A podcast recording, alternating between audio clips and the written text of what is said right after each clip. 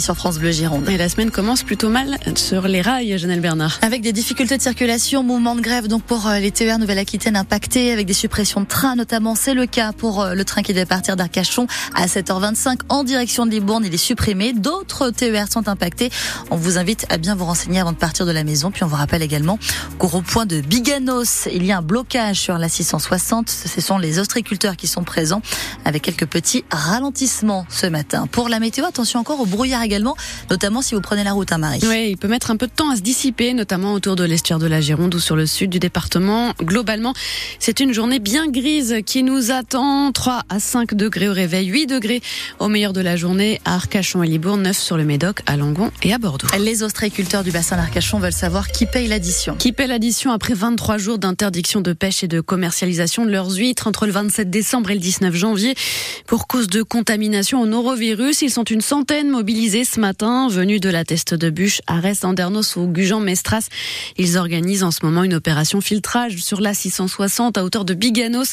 Les ostréiculteurs réclament des aides de l'État pour passer la crise. Le comité régional évalue les pertes de chiffre d'affaires à 5 millions d'euros. Le gouvernement n'a pour l'instant évoqué qu'un coup de pouce fiscal et en termes de charges. Les premiers décrets promis par Gabriel Attal pour venir en aide aux agriculteurs ont été publiés hier au journal officiel. Ils concernent le gazole non routier pour le premier et les indemnisations pour les éleveurs touchés par la MHE, la maladie hémorragique épisodique pour le second. Le mouvement de grogne du monde agricole qui a frappé de plein fouet d'autres secteurs de l'économie, celui des transporteurs routiers par exemple, avec des camions bloqués sur les barrages, des livraisons retardées, des commandes annulées. Les transporteurs réclament eux aussi des compensations à l'État, à l'image de l'entreprise Guyamier qui emploie 365 personnes chez nous en Gironde du Godéchamp. Depuis le siège de l'entreprise à Ambès, Anthony est en contact permanent avec les chauffeurs actuellement sur la route. Ouais, Christopher, tu m'entends? Oui, ça va, Oui, ça va, ça se passe bien, t'es pas bloqué? Non, je suis pas bloqué. Je suis passé par Nantes. Euh, Nantes, euh, il n'y a pas eu de trop de problèmes. Il y avait les taxis qui bouchonnaient. Après, euh, j'ai pas eu de problème jusqu'à jusqu'à. Devant son ordinateur, Baptiste contrôle l'état du trafic en temps réel.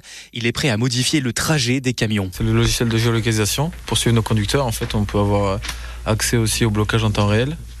Là, par exemple, on voit qu'entre Niort et Sainte, c'est bloqué. Donc, on peut réagir en temps réel. Par exemple, mon conducteur qui arrive de Rennes, lui dire d'éviter de passer par les nationales. Aujourd'hui, le trafic est plutôt fluide, mais chez Guyamier, on a passé plusieurs nuits blanches devant les écrans, confirme le responsable d'exploitation, Laurent Poumeyrol. Il n'y a pas eu de casse, mais il y a eu certains blocages où on a perdu des journées d'exploitation à cause du blocage, tout simplement. Des chauffeurs qui se sont retrouvés bloqués pendant des journées entières à ne pas pouvoir avancer. Marchandises bloquées, euh, des pénalités de retard euh, suivant les livraisons et euh, une perte d'exploitation euh, quotidienne. L'entreprise Guyamier n'a pas encore évalué le manque à gagner, mais d'autres transporteurs évoquent déjà 30 à 40% de perte de chiffre d'affaires. Et on reparle des demandes et revendications des transporteurs routiers avec notre invité à 7h45. Nous recevons Noureddin Zian, patron de l'entreprise MTS à Bassin, c'est président de la Fédération nationale des transporteurs routiers d'Aquitaine. Alerte à la pollution en particules fines aujourd'hui sur la quasi-totalité du département en cause selon Atmo, l'Observatoire de la qualité de l'air. Des conditions atmosphériques stables, peu de vent, des températures froides et le recours au chauffage au bois notamment. Il est recommandé d'éviter les activités sportives intenses en extérieur. La garde à vue de l'assaillant de la gare de Lyon a repris hier. Elle avait été interrompue samedi soir en raison de son état psychiatrique. Ce malien de 32 ans a blessé trois personnes quelques heures plus tôt en leur assénant coups de couteau et de marteau. L'homme était jusque-là inconnu des services de police. Le trentenaire a publié plusieurs vidéos menaçantes contre l'Occident sur son compte TikTok ces derniers mois. La piste terroriste n'est pas privilégiée. Un homme recherché pour un viol sur la voie publique à Bordeaux a été arrêté au Pays Basque en fin de semaine dernière. Il faisait l'objet d'un mandat d'arrêt. Le suspect a été mis en examen et placé en détention provisoire samedi. L'exploit de l'UBB hier soir à Mayol.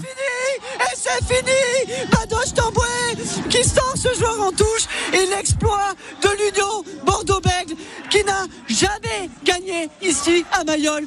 Personne cette saison n'a gagné à Mayol. Ulysse Le Toca, on a perdu la voix hier soir sur France Bleu Gironde. L'Union Bordeaux-Bègles est allée s'imposer 37 à 32 sur la pelouse de Toulon grâce à un essai de 80 mètres conclu par Nicolas Deporter à la 77e minute. Les joueurs de l'UBB entament une semaine de vacances confortablement installés à la troisième place du classement du top 14 à égalité de points avec les deux premiers, le Stade français et Toulouse. Retour à Chaban le 17 février pour la réception de Pau. Un Français sur la plus haute marche du podium hier au Jumping International de Bordeaux, le numéro 1 tricolore Julien Epaillard s'adjuge le Grand Prix Audi, la deuxième épreuve majeure de l'étape de Coupe du Monde de saut d'obstacles, de bon augure, à un peu moins de six mois des Jeux Olympiques de Paris, compétition pour laquelle le Normand pourra compter sur ses deux chevaux, du bail du Cèdre et Donatello Doge avec qui il s'est imposé hier, Yves. Il faut rester dans le coup. Maintenant, l'équilibre n'est pas toujours facile à trouver. C'est à la fois très près et très loin les jeux. Il faut écouter les chevaux, faire un programme en fonction de, leur forme et essayer de les amener au pic de forme euh, ben, pour fin juillet. Euh, voilà, donc euh, ouais, c'est un, équilibre qui n'est pas évident à trouver. Mais on essaie de, voilà, avec le staff de l'équipe de France, avec l'entraîneur, on communique beaucoup, on est très à l'écoute de nos chevaux et on essaye de faire les choses le mieux possible. J'ai énormément de chance d'avoir deux chevaux de ce niveau-là.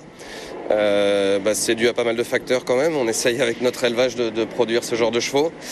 Et puis bah, Dubaï, on a réussi à la sécuriser avec un fonds d'investissement. Euh, on a mis ça en place euh, fin d'année 2022. Et euh, voilà, on, a, on essaie de mettre toutes les chances de notre côté pour, pour faire partie des, meilleurs mondiaux. Julien Payaro au micro d'Yves Mogue et en attendant les JO, il disputera la finale de la Coupe du Monde en avril à Riyad en Arabie Saoudite.